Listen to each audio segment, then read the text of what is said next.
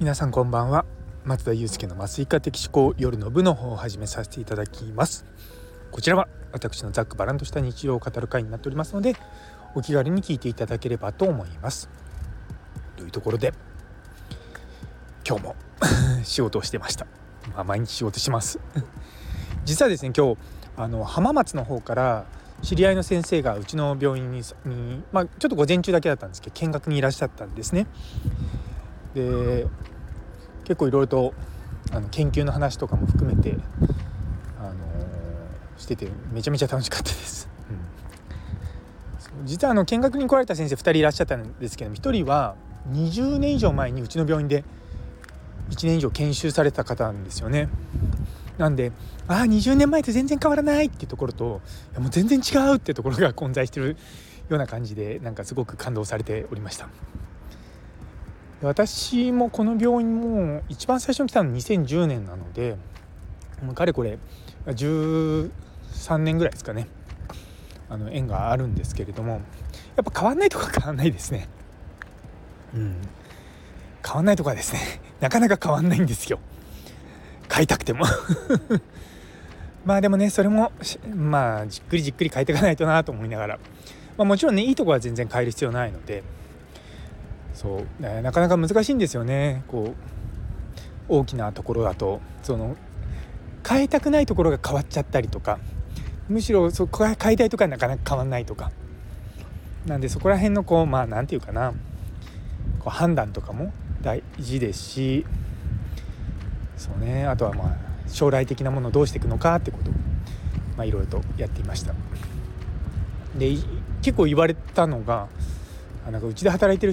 若い人たちはみんな生き生きしてますねって言われて。いやすごい嬉しいなと思って。やっぱりこう若い人たちがね生き生きと働ける職場っていいじゃないですか雰囲気も。そうですし。なんでやっぱそれを頑張って作ろうとしていてそういうふうに言われるのがいややっててよかったなと思います。結構どこもですね働き方改革含めて大変なんですよ。でうちの病院はもう別に働き方改革が始まる前の段階であの多くの大学病院って関連病院って言ってですね医局員をこう定期的にこう派遣する病院があるんですよもうそういったのをもう一切なくそうっていう話になって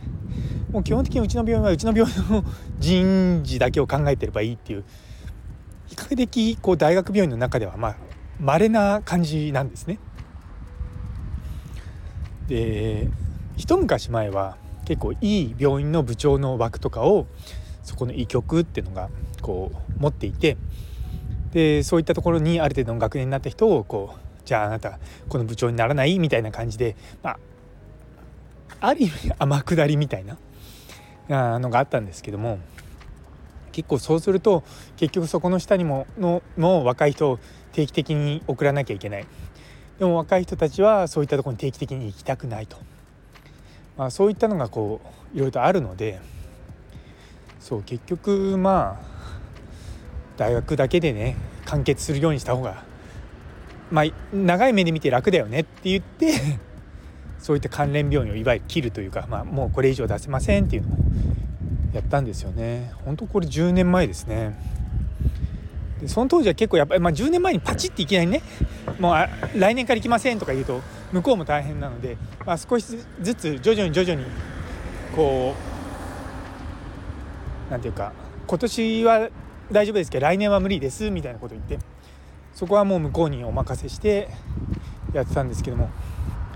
時間結構かかったらしいです。その時は私まだそんな偉くもなかったんであの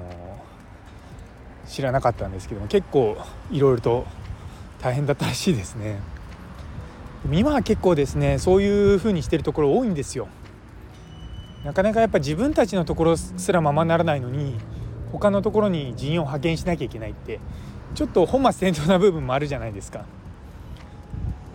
なのでいやねそういったの今後どうしていくのかなって。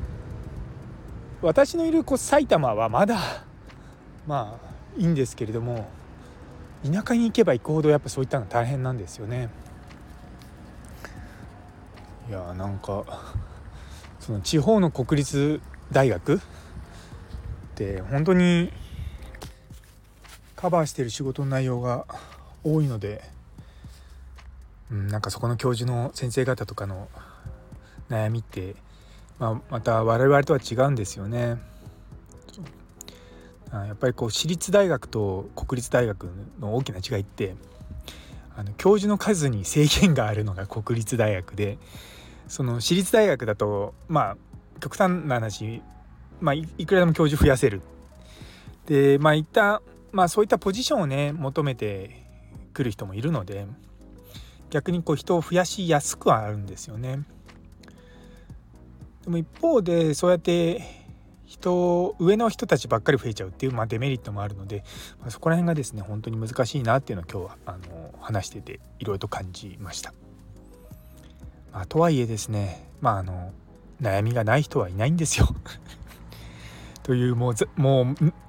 元も子もないようなことで今日は締めさせたいと思います。というところで、えー、最後まで聞いてくださってありがとうございます。今日という一日が皆様にとって素敵な一日になりますように。それではまた明日。